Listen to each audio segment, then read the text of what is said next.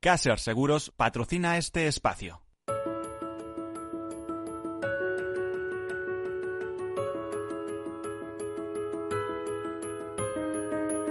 Tercer sector, un espacio para la economía social. Un programa dirigido por Miguel Benito.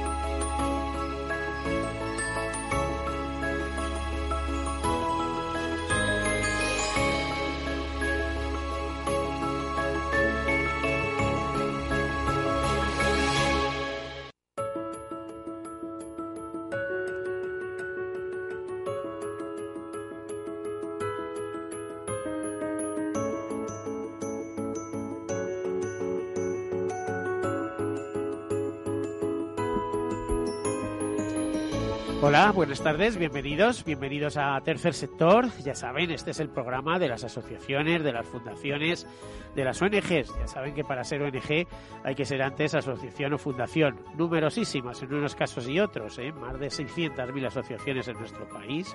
Eh, estamos hablando de unas 8.000 fundaciones, según datos de la Asociación Española de Fundaciones. Estamos también hablando de otra serie de entidades eh, no lucrativas como cooperativas, mutuas, mutualidades. Ya saben que cuando hablamos de tercer sector queremos decir que no es sector público, que es sector privado, pero que reinvierte eh, todos sus beneficios en el fin fundacional para que el que fue constituido, que normalmente coincide con algo de interés general, normalmente también vinculado a la acción social, a la cooperación internacional, a la defensa del medio ambiente y a tantos y tantos pequeños y grandes temas que interesan a la sociedad, desde una fundación que se dedica a recaudar para conseguir fondos para investigación de enfermedades raras, a, proyectos unipersonales muchas veces, pero que tienen repercusión, porque si solucionamos un solo tema, estamos solucionando el problema de mucha gente. Bueno, ya saben también que el tercer sector representa más o menos el 10% de la economía, que está formado en nuestro país eh, por unas 43.000 empresas, según la CEPER, la Confederación Española de Economía Social, de Empresas de Economía Social eh, unos 2 millones, entre 2 millones y 2 millones y medio de trabajadores y que además es una estrella que brilla con luz propia en Europa, donde 13 millones de personas, de trabajadores, están vinculados a la economía a la economía social, al tercer sector. Bueno, hechas todas estas presentaciones, como en otras ocasiones comenzamos con algunas notas de actualidad, empezamos y luego entramos en nuestro tema, muy, navideño, muy de acción social, muy especial. ¿eh? Así que comenzamos con esas notas de actualidad. Y como cada día del año ya saben que tiene una significación especial, pero yo no me voy a quedar en hoy, me voy a ir al 18 de diciembre, 18 de diciembre que es especial por varias cosas, entre ellas que es el Día Internacional del Migrante. ¿eh? Por ejemplo, el secretario general Antonio Guterres dice en las páginas de la ONU todos los migrantes tienen derecho a igual protección de todos sus derechos humanos. En este Día Internacional insto a los líderes y a las personas de todo el mundo a que den vida al Pacto Mundial para que la migración funcione para todos. El atractivo de obtener un trabajo bien remunerado en algún país rico constituye un poderoso incentivo para la migración internacional y se ha intensificado a medida que aumentan las diferencias de ingresos entre los países. Eso también se observa dentro del grupo de países en desarrollo entre los más pujantes y los menos dinámicos. Pues ¿por qué el Día Internacional del Migrante este 18 de diciembre? Nos dicen en Naciones Unidas que el 4 de diciembre de 2000 del año 2000, la Asamblea General, ante el aumento de flujos migratorios en el mundo, proclamó el Día Internacional del Migrante mediante resolución 55-93. Diez años atrás, en ese mismo día de 1990, es decir, este 18 de diciembre, la Asamblea ya había adoptado la Convención Internacional sobre la protección de los derechos de todos los trabajadores migratorios y sus familiares. Bueno, pues a partir de aquí hay eh, últimas novedades, por ejemplo, como resultado de la Declaración de Nueva York, ¿eh? los Estados miembros acordaron cooperar en la elaboración de un pacto mundial para la migración segura, ordenada y regular que se adoptó en la conferencia sobre migración internacional en diciembre de 2018 en Marruecos. Este pacto mundial cubre diversos temas como el fortalecimiento de los derechos laborales de los migrantes, la mejora de los datos sobre migración como base para elaborar políticas basadas en datos empíricos, salvar vidas y establecer esfuerzos internacionales para los casos de migrantes desaparecidos, entre otros muchos asuntos.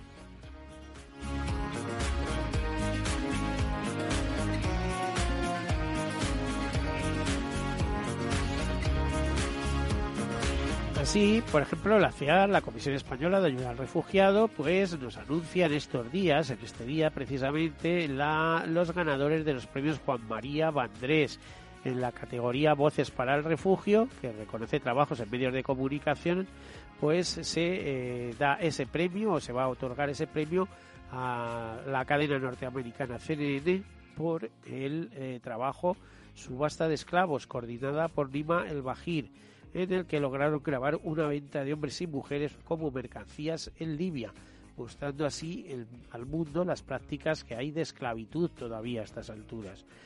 En la categoría de miradas por el refugio, el galardón, el reconocimiento a iniciativas culturales, esa generación global, un proyecto de Isla Aguilar y Miguel Illarzun, directores artísticos de Conde Duque, Cross Border Project y Marina Santos, realizado en el Centro Cultural Conde Duque de Madrid en el que jóvenes entre 13 y 18 años de distintos orígenes y nacionalidades participan en un laboratorio de creación escénica, dando lugar a un espacio seguro donde poder expresarse, conocer a otros jóvenes y adquirir una visión más amplia del mundo.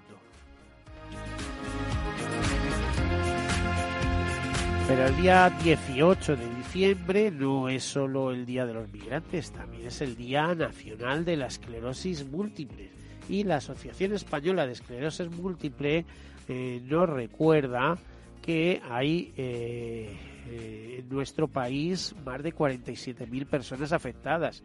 El 70% de los casos se producen entre los 20 y 40 años en pleno desarrollo personal y laboral y que la incapacidad que provoca se caracteriza por trastornos motores, cognitivos y visuales, acompañada de otras alteraciones como ansiedad y depresión nos dicen que, la, que el reconocimiento automático del 33% del grado de discapacidad con el diagnóstico de una enfermedad neurodegenerativa supondría un mejor acceso a múltiples eh, medidas de protección social y al empleo de personas con esclerosis múltiple, eh, aunque muchas veces eh, termina siendo invalidante, en principio no tiene por qué serlo, ¿no?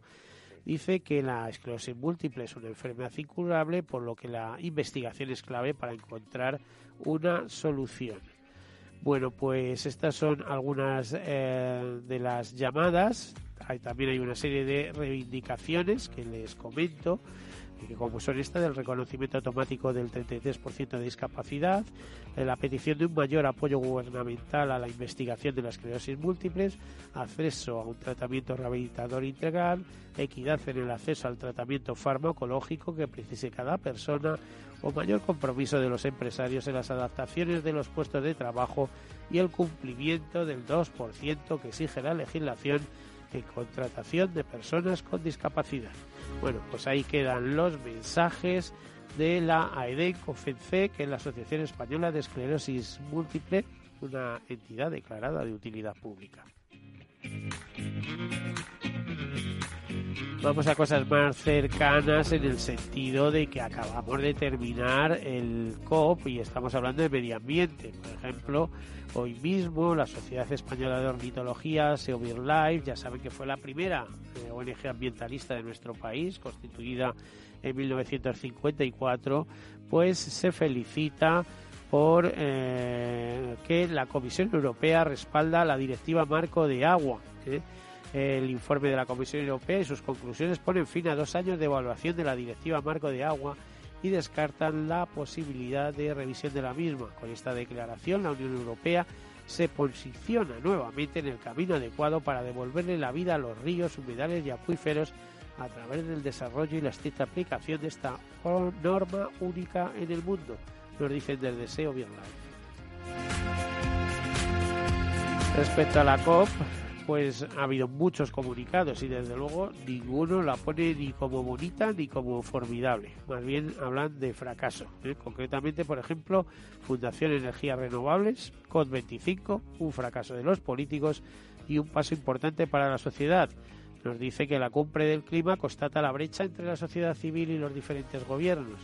El cambio climático se ha situado durante dos semanas en el foco mediático y ciudadano esperanzadora noticia que no debe dar marcha atrás, que el gobierno español también ha realizado un encomiable esfuerzo tanto en la organización de la cumbre como en el liderazgo de las negociaciones y que no haber alcanzado un acuerdo en torno a la regulación de los mercados de carbono supone una gran decepción. Una gran decepción que otras eh, ONGs también recogen.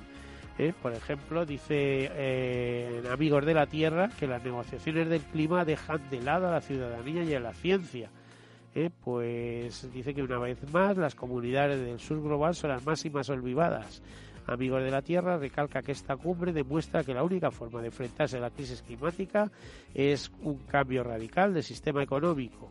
De esta forma, los gobiernos tomarán las decisiones adecuadas para garantizar que la vida en la tierra esté por encima de los beneficios empresariales.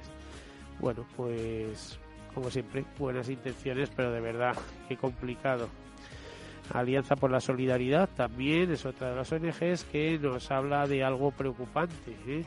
Eh, nos eh, dice que mientras las sequías mortales, las inundaciones, los ciclones y los incentivos los incendios forestales se desatan fuera del centro de conferencia, los países ricos, que son los más responsables de la emergencia climática, liderados por Estados Unidos, han dedicado las conversaciones durante esta cumbre a reducir la ambición y bloquear el progreso respecto a un fondo para daños y pérdidas reclamados por los países en desarrollo y la sociedad civil. Eh, así, eh, líder mundial sobre cambio climático de la, de la organización Action Aid, de la que, forma parte Alianza por la Solidaridad, ha señalado que estas conversaciones terminan con un fuerte sentido eh, de jamú. Estados Unidos, una vez más, ha logrado superar el acoso y los trucos. Vinieron aquí de mala fe, actuando solo para proteger sus intereses y los de las industrias contaminantes que causaron la emergencia climática. Repito que esto lo dicen desde eh, la ONG Alianza por la Solidaridad. Dicen también desde esta ONG que a medida que se intensifican los incendios y los ciclones, los países ricos se han cruzado de brazos negándose a ofrecer los nuevos sistemas y el dinero tan urgentemente necesario para ayudar a los países obligados a recoger las piezas después de los desastres. En cambio, esta decisión solo ofrece declaraciones de intenciones, grupo de trabajo y redes que deberían haber existido hace años. Este resultado no ofrece una mano amiga a los sobrevivientes del clima en el sur global, que hicieron menos para causar las crisis y sin embargo sufren sus consecuencias. Pues como estamos viendo, una crítica generalizada ¿eh? de que ha servido más bien para poco, poco la COP25. Ya veremos si la COP26 del año que viene en Glasgow pues sirve para algo más, pero seguro que los británicos eh, pues pondrán algún punto interesante sobre la misa. Seo Birlay, de nuevo, en, en, otra nota de prensa, nos dice que la COP25 no se consigue estar a la altura de la emergencia climática y no me voy a extender sobre este tema porque podríamos hacer varios programas sobre ellos. También eh, la Fundación Privada Empresa y Clima presentó en el COP25 la décima edición de su informe de situación de las emisiones de CO2 en el mundo y como podemos pensar, pues eh, no son de lo más esperanzadoras. De hecho, dice que en 2017 las emisiones energéticas de gases de efecto invernadero en el mundo siguieron estabilizadas en torno a los 32.000 millones de toneladas. O sea que eh, si bien se reducen en algunos países, pues otros las compensan esas pérdidas pues con más emisiones y que aquí no avanzamos nada. ¿eh? Eh, así estamos. Bueno, pues eh, después de esto entramos en nuestro tema, un tema que no sé cómo podemos ligar con la Navidad, porque de alguna manera sí está enlazada, pero sobre todo eh, estás muy, muy vinculada a la solidaridad, a la solidaridad que determinadas personas eh, prestan con su trabajo, con su apoyo y sobre todo con su convicción personal en, sacar adelante a, otras personas que tienen, no han tenido la misma suerte en la vida, no tienen las mismas oportunidades y que de alguna manera están dispuestas a, brindárselas. En este sentido tenemos a, alguien que aquí a mí me lo han presentado como un santo, no sé si es mucho decir. Eh, nos referimos a, al padre Ignacio Doñoro, fundador del Hogar Nazaret en Perú. Buenas tardes, bienvenido, don Ignacio. Buenas tardes. No San Ignacio, sino Ignacio María Doñoro. Eso te iba a decir. santo tengo poco. ¿Usted es un santo? Eh, tenemos que ser santos. Eh, es un buen propósito. bueno, para un cristiano si no va al cielo, pues, pues entonces lo hemos hecho mal, ¿no? Bueno, ¿Eh? lo que sí, no sé si santo o no santo, pero persona comprometida con una, con, ¿cómo le diría? Con ayuda a los demás, por supuesto, ¿no? No, te tampoco? totalmente. Entonces, con ayuda al desarrollo. Tan menos todavía. Pues, a ¿eh? ver, póngame. Pues te cuento un poquito. No se trata de comprometerse, no se trata de ayudar, sino de dar la vida, que es diferente. Pues Totalmente efectivamente, me parece no todavía es un compromiso mensual o un puntual, sino que pues hace pues ya unos cuantos años pues pues la decisión fue dejar España y no mm, ayudar a los más pobres, sino que ser uno de ellos, ser uno de ellos. Y en, en la selva del Amazonas del Perú tenemos varias casas de casas de rescate, casas de niños y niñas que viven situaciones horrorosas, situaciones horribles, y que el Hogar Nazaret, que es la obra que, que estamos sacando adelante, que estoy sacando adelante, pues es la esperanza, es la vida. No es una ayuda puntual, como digo, no es un compromiso, sino que es una vida entera. Bueno, eso tiene un componente de aventura que a mí me, llama eh, pues absolutamente. No, es, nada eh, bonito. no, ya, ya imagino, porque las perrerías que, por ejemplo, se hacen en, la selva brasileña, estoy pensando en los madereros, en, en, mm. lo, que hay por allí, en los incendios forestales, en, mm. en, la degradación, en la poca importancia que tienen determinados seres humanos para otros seres humanos, etcétera, etcétera, y que ustedes probablemente están recogiendo los pedazos ahí, ¿no? Claro, o sea, no, yo no, no juzgo. O sea, no juzgamos. Eh, no elaboro informes. Simplemente ayudan. No, no. ¿Y les dejan ayudar o les dicen, mire, por aquí no vayan? Porque muchas veces me temo que se están exponiendo incluso. Bueno, a mí hace tres años me, dieron por muerto. A mí hace tres años eh, me dieron tal paliza que me dieron por muerto y no me remataron ¿eh? en Puerto Maldonado y, con gran alegría, ¿no? Porque dices, cuando se han tomado tantas molestias, pues por algo será. Pero, hombre, no me vaya usted de mártir, por favor, que tiene todavía mucho trabajo por hacer. Entonces, si acaban con usted, se acaba su trabajo y esto no, puede ser. Que no voy de, ¿eh? que no voy de mártir. esto no puede ser. Necesitamos mucha gente como usted. Lo que pasa es que tienes que informarte un poquito. Entonces lo hubieras leído, lo hubieras visto.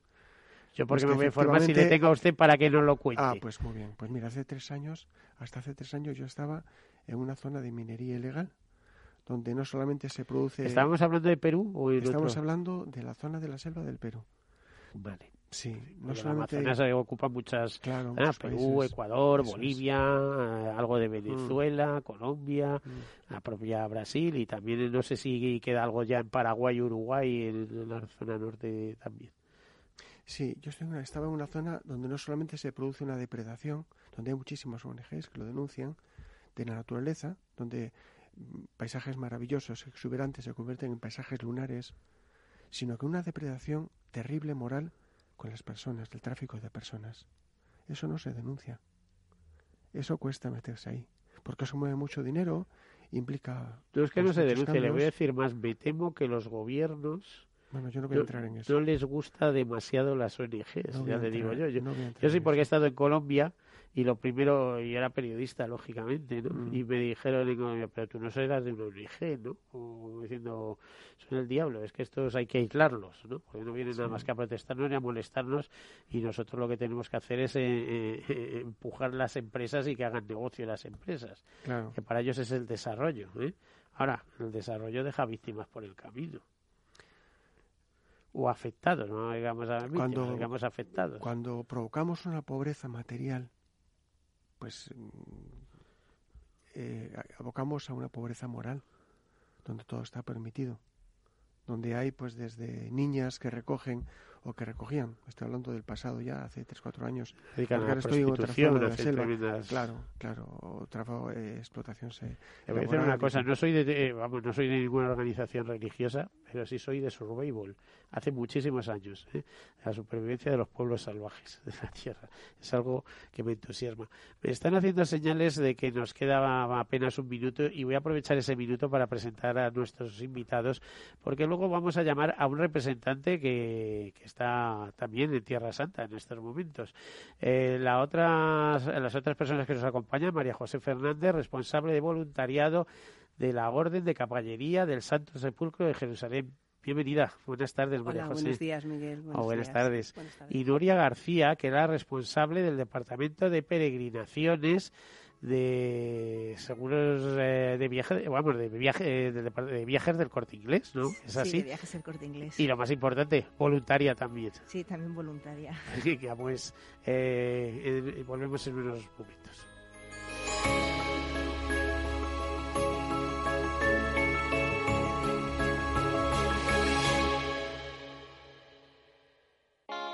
¿Está tu bufete bien posicionado en Google? El 77% de usuarios buscan los servicios que necesitan Internet. Si no te encuentran a ti, encontrarán a tu competencia. En comunicación jurídica llevamos 20 años ayudando a dar visibilidad a empresas del sector legal. Web corporativa, estrategias publicitarias, marketing en redes sociales. Infórmate en comunicacionjurídica.com o en el mail info arroba comunicacionjurídica.com. Comunicación Jurídica. Hacemos visible tu despacho. Sí, sí quiero. Quiero tener siempre disponible a un buen equipo de abogados. Quiero tener un servicio telefónico de asistencia jurídica ilimitado. Quiero expertos que defiendan mis derechos como consumidor y como ciudadano. Quiero ARAC. ARAC. Lo nuestro es defender lo tuyo. Contáctanos en arac.es en el 992 2095 o consulta a tu mediador. Hola. A ver, el dinero se gana con esfuerzo y ahorrar debería darnos una recompensa. Sin embargo, siempre vemos que nuestro dinero crece poco y eso hace que nos vengamos un poco abajo. Lógico. Lo normal es que veamos crecer nuestro dinero. Por eso me gusta Finanbest, porque me ofrece los mejores fondos de inversión del mundo al alcance de todos, con total transparencia y sin comisiones indebidas. Y con eso, la rentabilidad de mi dinero será mayor, o sea, lo normal. Entra en finanbest.com y descubre que lo normal es extraordinario. Lo normal es Finanbest. Capital Radio Madrid 105.7. Disfruta de la mejor cocina gallega en Montes de Galicia. Todo un clásico moderno en el barrio de Salamanca. Disfruta de la variada dieta atlántica, de las mejores carnes y pescados tratados con respeto y transparencia y regados con una de las mejores bodegas de la zona. En grupo, en familia o en pareja, Montes de Galicia te ofrece el espacio perfecto en cada ocasión. ¿Sabes cuál es el mejor dial para escuchar Capital Radio? Tu móvil. Ya tienes disponibles las versiones de iOS y Android de Capital Radio. Y si quieres escucharlas en tu coche, lo tienes muy fácil. Empareja el Bluetooth de tu coche con tu móvil o tableta, entra en la app de Capital Radio y ya lo tienes. Escucha Capital Radio en digital. Y si te preguntan qué escuchas, no lo dudes. Capital Radio.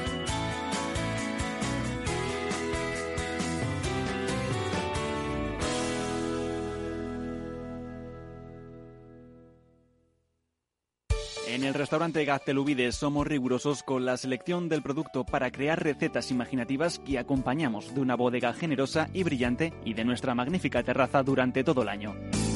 Restaurante Gaztelubide, carretera de La Coruña, kilómetro 12200, La Florida. Teléfono 91 372 8544. Una recomendación del programa gastronómico Mesa y Descanso.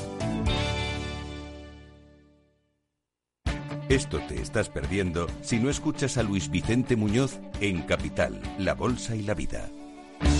Si Argentina resbala, puede haber un efecto contagio en América Latina y los intereses de las empresas americanas, españolas y europeas en Argentina son importantes, ¿no? Con lo cual yo creo que va a haber un apoyo político importante y eso va a facilitar la negociación. No te confundas. Capital, La Bolsa y la Vida. El original. Con Luis Vicente Muñoz.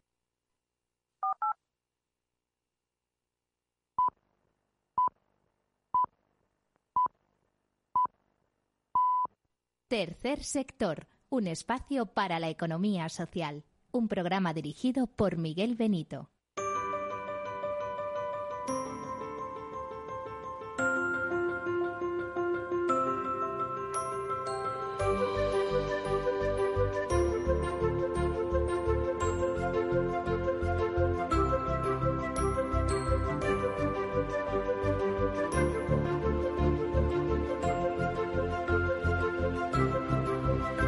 Bueno, pues aquí continuamos con María José Fernández, con Nuria García y con el padre Ignacio Doñoro, el cual hemos invitado a este programa porque queremos que nos cuente su historia.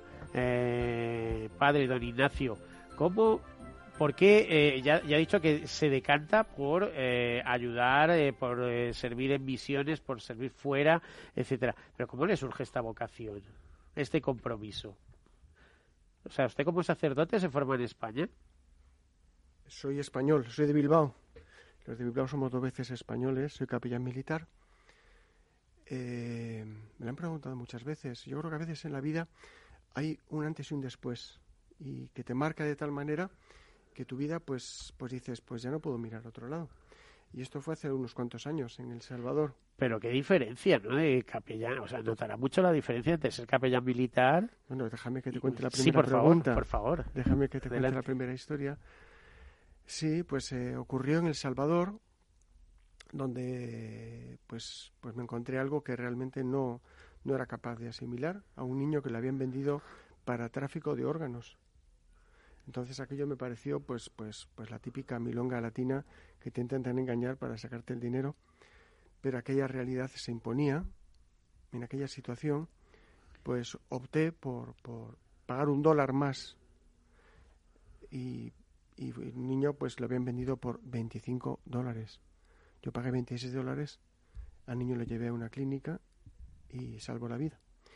Y el problema no fue aquel niño que se llama Manuel, el problema fue que había muchos Manueles, había muchos Manueles en el mundo, había muchos Manueles en, en concreto en El Salvador. Eh, después ahí pues, pues había otras historias horrorosas en, en Colombia, en Tánger, en Mozambique. Hemos eh, creado un mundo mm, muy bonito, ¿eh? muy bonito aquí en España, pues tenemos una calidad de vida muy bonita. ¿eh? Incluso creemos que, que somos buenas personas porque de vez en cuando, y no estoy acusando a nadie, por favor, porque ayudamos a los demás, pero nuestra preocupación es que nuestros hijos pues tienen pues juguetes sofisticados que no valen para nada y de vez en cuando pues sí ayudamos. Yo también así estaba metido hasta que te das cuenta que no se trataba de, bueno pues de participar de vez en cuando.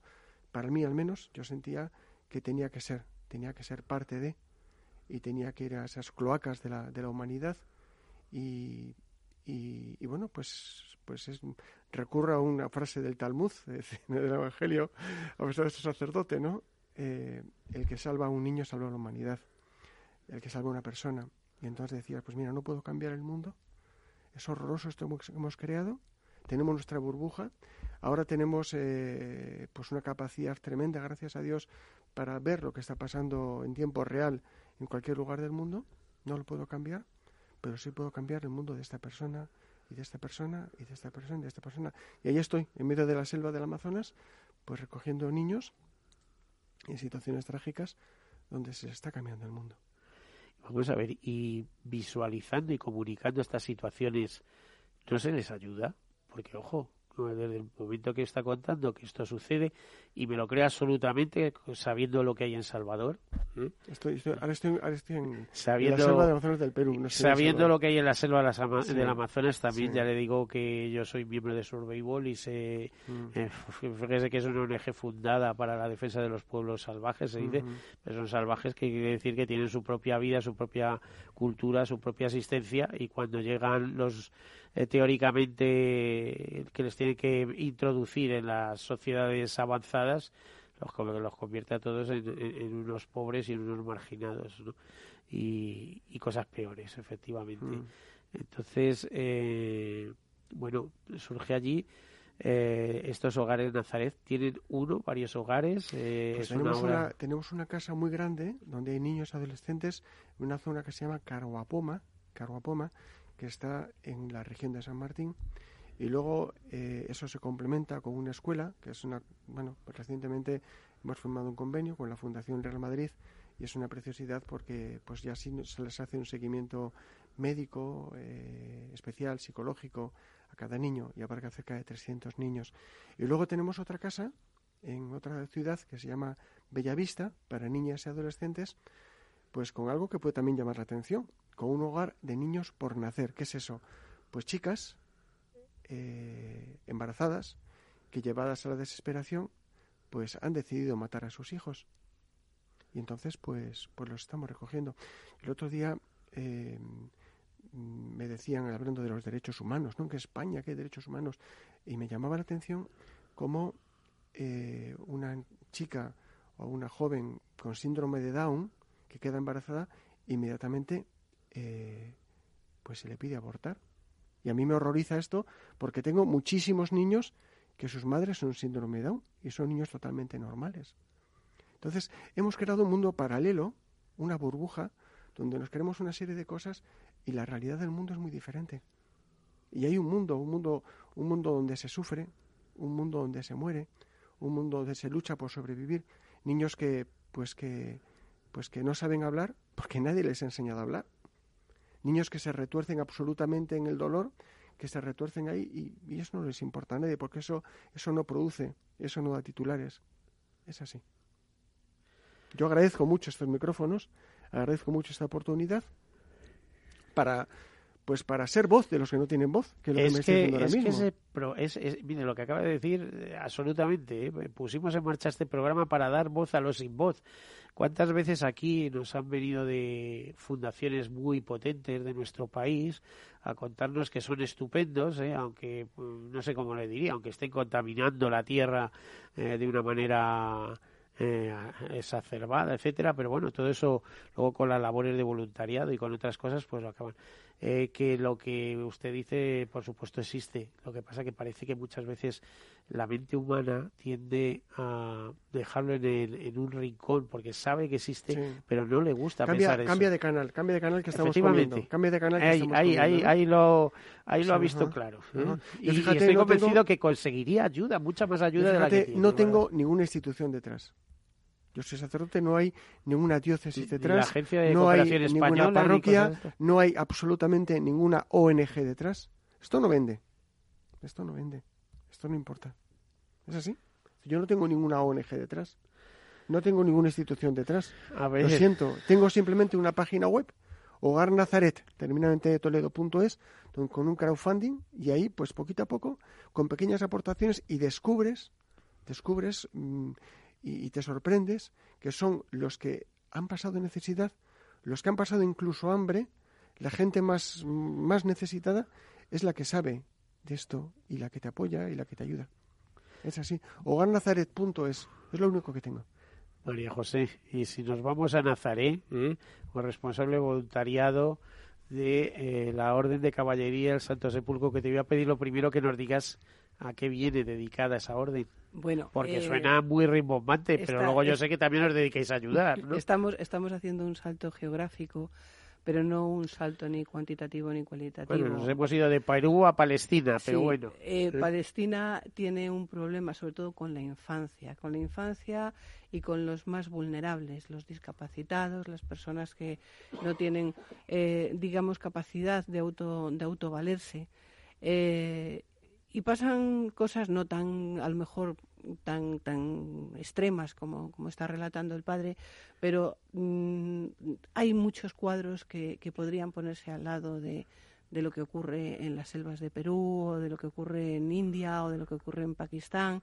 Eh, en definitiva, cuando hablamos de niños, eh, siempre, en casi todos los países que no pertenecen a lo que es la primera esfera de económica mundial, los desvalidos siguen sufriendo mm, esa miseria material y esa miseria moral, que la perversión humana hace que se ceben con ellos y que los, los exploten y los eh, tráfico de, órganos pues probablemente también se esté dando en, en Palestina.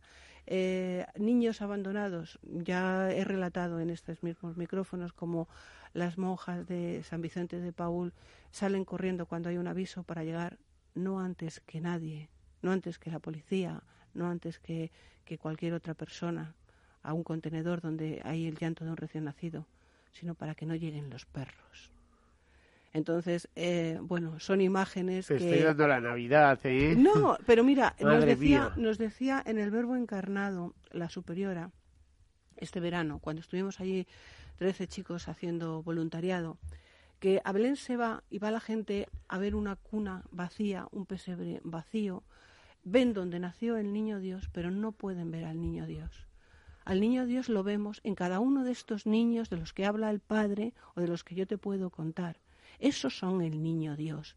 Y mientras que no nuestro corazón no entienda que esa infancia desvalida a la que tenemos que proteger y ayudar eh, es el niño Dios, nosotros nuestra nuestra forma de espiritualidad no avanzará y nuestras vidas no avanzarán porque estamos mirando para otro lado, estamos apagando la tele porque estamos comiendo o estamos haciendo cualquier otra cosa y no prestamos ni atención. Pero eso es lo que realmente eh, tenemos que tener presente, que hay una gran masa en la población mundial de personas desvalidas y de personas eh, que necesitan nuestro apoyo y nuestra ayuda y los estamos desde el primer mundo machacando. Y hay que ser conscientes de eso. Don Ignacio, es así. Así es, y agradezco muchísimo las palabras, tal cual. Es así, es así. Miramos para otro lado porque no nos interesa, porque nos remuerde nuestra conciencia y de vez en cuando pues hacemos algunas ayudas y ya está. Digo, no se trata de... Yo creo que, que tenemos que empezar a ponernos las pilas y cambiar esta sociedad. Y todos tenemos, eh, pues, pues eso, mm, a nuestro lado, ¿no? Es decir, pues gente que está, gente que hay niños que están, están sufriendo. Hace poco me ha pasado una anécdota muy graciosa. Yo estoy pidiendo dinero, digo, no tenemos nada. No tenemos nada. Yo hace, hablaba antes de Puerto Maldonado, donde yo me, encontraba por las calles y había pasado una situación de ser capellán militar con un buen sueldo, con una consideración de comandante, de teniente coronel, a, a estar mendigando por las calles para, para que me dieran comida en un comedor popular. O sea, de esos extremos, y dicen, oye, español, márchate a tu casa, que aquí vienes a, a fastidiarnos, ¿no? Decir, Pero, pero hable con el dueño Mercadona, por favor. eh, que si en España lo que nos sobra es la producción de alimentos. Y No, que- pero, pero claro, del Mercadona creo que no puedo ir para allá. Pues con el corte inglés, con quien sea, sí, sí que podrían. O sea, Sí, si se trata de mandarles un avión de vez en cuando, es que, es que los alimentos se lo van a recoger los empleados. Si es que es tocar el corazón de la gente. ¿Será que lo hacemos mal entonces? Algo está fallando, se lo digo, se lo digo yo. ¿Será que algo Fíjese, si? España es solidaria, que siempre aquí continuamente eh, está el director de comunicación eh, de Bancos Alimentos España y cada dos por tres viene el director, que ha habido cambios últimamente, etcétera. Y siempre nos cuentan lo mismo. España es uno de los países más solidarios Sí. del mundo Sí, en ese sentido. Pero vamos a ver, pues si somos capaces de recoger alimentos para los españoles que los necesitan, no vamos a ser capaces de recoger una serie de eh, toneladas de alimentos para ustedes que los necesitan. Eh, y más cuando lo conocemos, funcionando con español. Yo eh, no, no, no sé, le escribí el otro día al periodista que tenemos en común conocimiento, decía, oye, que aquí ha venido el padre que, ha llevado adelante el proyecto de el proyecto de Yunga en el Congo, ¿no?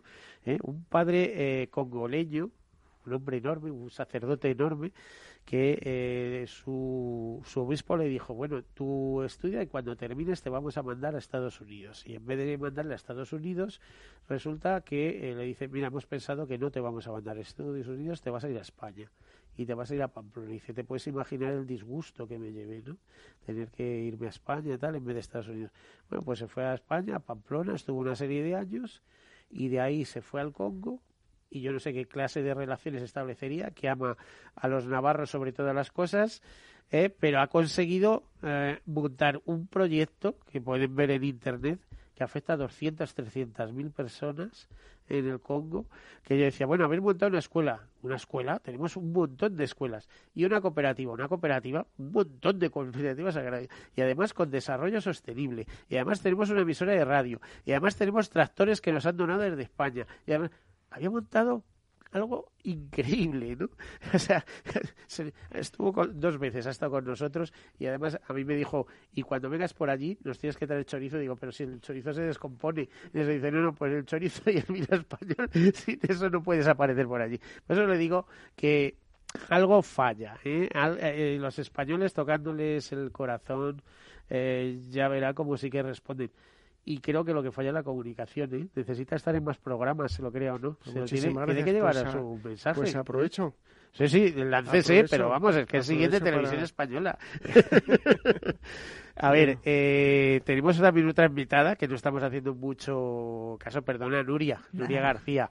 Sé que eres la responsable de peregrinaciones de, Corte Inglés que lo ofrece pues como producto, ¿no? Imagino, para ir a Palestina normalmente. Sí, organizamos peregrinaciones. Eh, nuestro destino es, es, Tierra Santa, eh, también puede ser con Jordania, eh, últimamente se está vendiendo bastante, y luego un poco también es donde nos demanden. Puede ser, bueno, Italia, Francia, en Francia también está... para ir a Lourdes o como Francia, Lourdes, o Michel o como... Lourdes, por ejemplo, este año ha sido la, la consagración a España al corazón de Jesús y tuvo su origen en Parelemonial, en Francia. Entonces ha habido mucha demanda en Parelemonial, Ars, se puede combinar luego con santuarios marianos, con la Salet, o incluso también los ha habido grupos que han ido a París a visitar también Lisieux. Entonces, bueno, también el próximo año es el centenario del nacimiento de San Juan Pablo II, entonces estamos teniendo bastante demanda con las peregrinaciones a Polonia. A Amado dice, sí. Por cierto, yo estoy en su casa, ¿eh? o sea, que por eso te decía, bueno, yo soy muy peculiar, no soy muy religioso y demás, pero siempre he hecho el seguimiento, sí. Eh, te iba a decir, ¿y tú has estado también como voluntaria en Palestina? Estuve como voluntaria porque como ya están oyendo al padre, pues aquí los caminos del Señor nunca se saben por dónde. Y otra amiga me presentó a María José y bueno, estuve con ella eh, haciendo el O sea, vamos a ver, decidiste sacrificar tus vacaciones de verano para ir como aquel que dice limpiar culos de niños palestinos. Pues, pues, sí, y estuve encantada, porque estuve dos semanas con la Orden de Caballería del Santo Sepulcro en el voluntariado de Belén y la verdad que me encantó la experiencia y luego a su vez eh, tuve la tercera semana, por así decirlo, acompañando a un grupo de peregrinos que tenía, o sea, por así decirlo, la última semana fue un trabajo de empresa, pero la verdad que es que hasta en el trabajo, cuando volví después de tres semanas, la gente me decía, pero si es que viene flotando en las nubes, parecía otra persona. Luego tuve vacaciones en agosto de playa y le aseguro que para mí fue mucho mejor las vacaciones de julio que la playa en agosto. Vamos a ver, es que el retorno emocional, como yo digo, el retorno emocional, esto es lo que tienen las buenas obras, ¿eh? Eh, don Ignacio, el retorno emocional. Seguro que todo el dinero del mundo no le pagaría lo que está usted haciendo, ¿eh? sino que se lo paga el retorno emocional, el ver la sonrisa de un niño, el ver que los chicos están contentos comiendo todos los días, o cuando pasa a darle las buenas noches, en fin eso tiene que tener un retorno emocional. Usted es rico en emociones. Es que sabes lo que pasa, que lo que la gente se preocupa, a mí me da, me da pena. Porque la vida es muy corta. La vida es increíblemente corta. Yo el otro día, cuando me venía para, para España, eh, no sé cómo fue y tal, los niños y tal, me decían, pues, papá, me dicen todos papá, yo soy el papá de todos soy el papá de todos. Estupendo. Y entonces el papá, pues papá, y no me dijo, oye papá, y te vas a España ya, pero... Pero ya no vuelves. El pasaporte, eh, a ver, ¿cuántos años tienes papá? Me miró la fecha de nacimiento. Y entonces, tienes 55 años. Y el niño se echó a llorar. Y me dice, es que mi abuelito murió con 54 años porque es muy mayor. Tú ya te vas a morir, papá, porque eres muy mayor. ¿Sabes por qué? No, no, no ríais. Yo me río porque la esperanza de vida en España... la calidad de vida, la calidad de vida, allí una persona con 55 años es muy, muy mayor. Muy mayor. Entonces, por eso el niño lloraba diciendo, pues a mi papá ya le queda pocos días de vida. Por eso digo que la vida es muy corta. La vida es muy corta y, y todo pasa.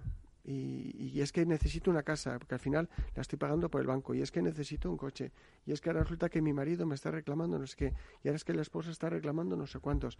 Y yo digo que o amas, o amas de verdad, o has perdido el tiempo. Y amar a los que no te lo pueden pagar es lo más maravilloso que hay. Fíjese, eh, mi último artículo dentro de una revista del sector asegurado se llama Hacia la gran edad y en ella sacaba algunos datos. Dice, en 1910 la edad media de los españoles era 28,2 años. Esa era la esperanza de vida que había en España. Eh, o sea, bueno, no, no era la esperanza de vida, era la edad media. ¿eh? Ahora estamos en 44,2 años. Si es verdad que España ahora mismo es el cuarto país del mundo en esperanza de vida. Siempre se dice que después de Japón, pero es que nos olvidamos de Singapur y Suiza.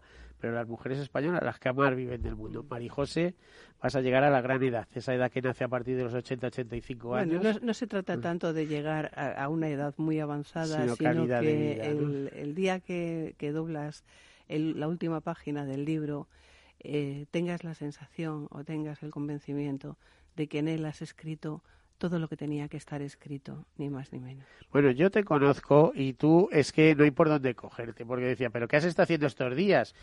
¿Y qué has estado haciendo? ¿Repartiendo regalos a quién? A ver, cuéntalo. ¿eh?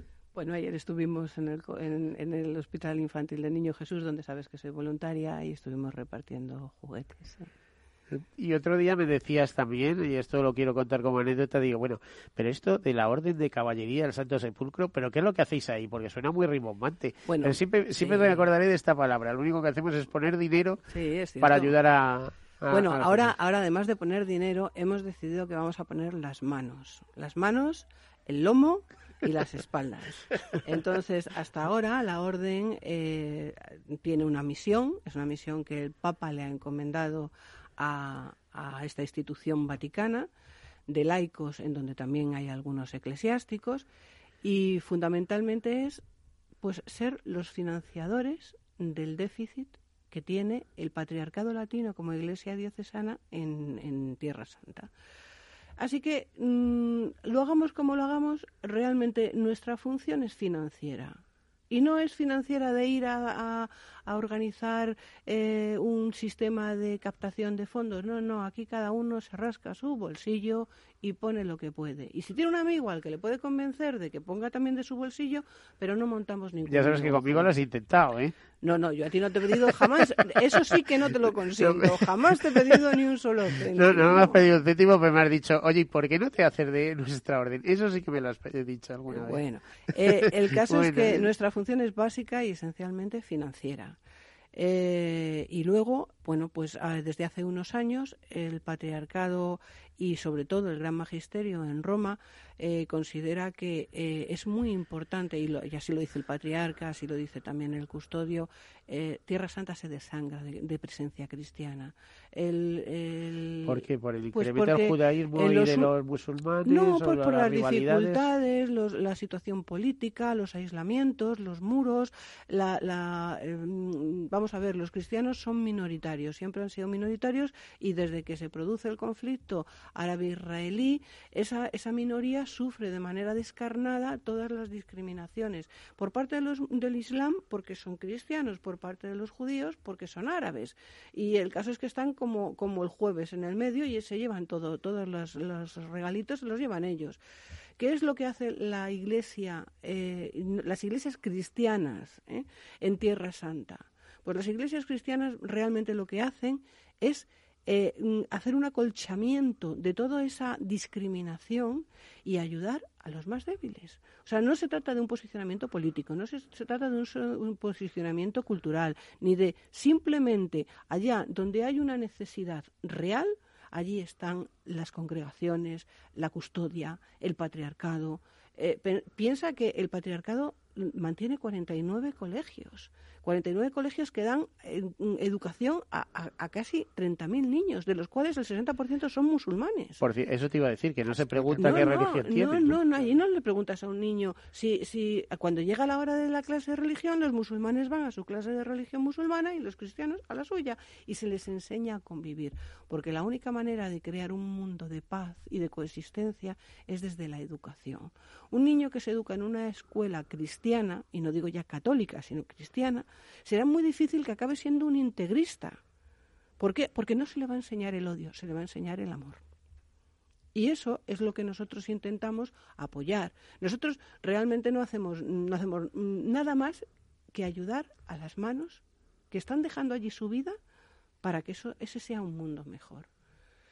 Que ahora hemos empezado desde el año pasado, por ejemplo, aquí en España, a hacer ese voluntariado. Entonces, ¿qué hacemos? Pues buscamos una congregación que te necesite ayuda, sobre todo niños discapacitados. En el orfelinato estuvieron cinco niñas que se levantaban a las cuatro y media de la mañana porque tenían 70 niños entre uno y cuatro años de edad a los que lavar, alimentar, eh, a jugar con ellos, eh, cambiarles cuando se eh, ensuciaban, eh, pero es que abajo estábamos otros nueve más con niños de una discapacidad tan tremenda, y hablo de parálisis cerebrales, espinas bífidas, niños a los que la autoridad palestina, por su situación peculiar, a partir de los dos años les retira todo apoyo económico, porque piensan que deben morirse, puesto que no son útiles a la sociedad, no pueden ser un lastre que, se arrastre. Nuria, ¿esos madrigones te pegabas tú?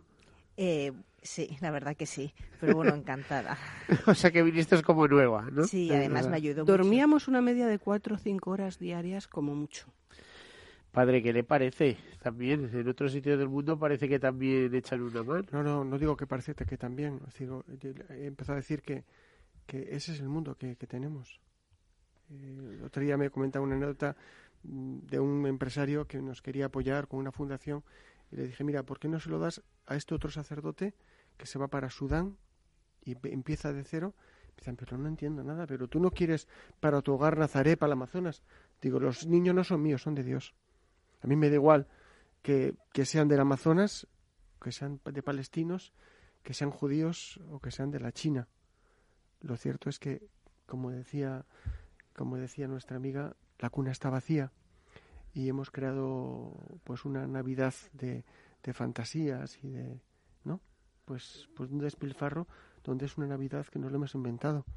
La Navidad es, es Dios que nace que nace en un pesebre, Dios con nosotros, y lo que hicisteis con uno de estos mis pequeños hermanos, conmigo lo hicisteis, y esos, esos niños con esas parálisis que están allá en, en, en Palestina, pues es Jesús el que está ahí, efectivamente, ese es Jesús.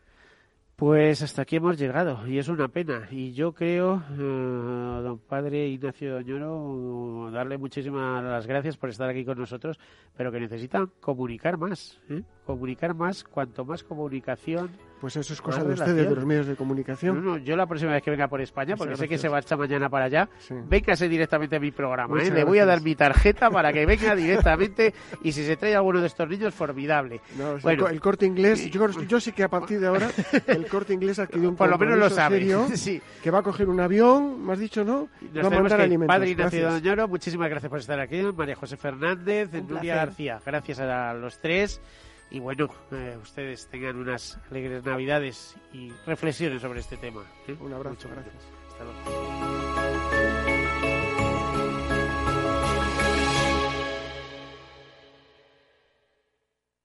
Caser Seguros ha patrocinado este espacio. Tu radio en Madrid 105.7, Capital Radio. Memorízalo en tu coche.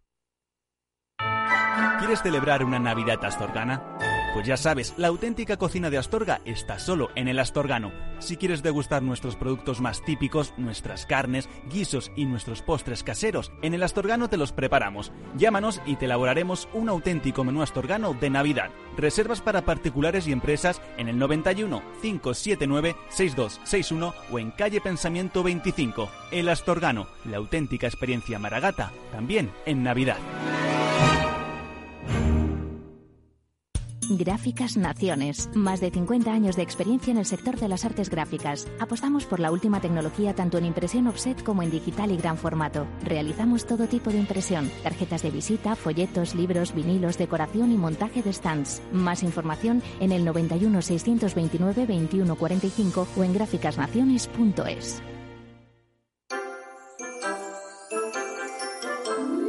Miguel San Martín. Esto es Padel. Para mí la Navidad es el momento de encontrarte con familiares que habitualmente no ves y sobre todo para que los pequeños disfruten. Capital Radio. Queremos formar parte de tu vida. Inversión inmobiliaria acompaña al mercado inmobiliario en este nuevo ciclo. Todos los jueves de 10.30 a 13 horas, el inversor encontrará las claves para realizar su mejor inversión. La mañana de los jueves en Capital Radio tomamos el pulso al sector inmobiliario. Noticias, análisis de mercado y debates donde los protagonistas del sector podrán contar en primera persona los retos a los que se enfrenta el ladrillo. Inversión inmobiliaria pone la voz al sector inmobiliario. Aquí, en Capital Radio.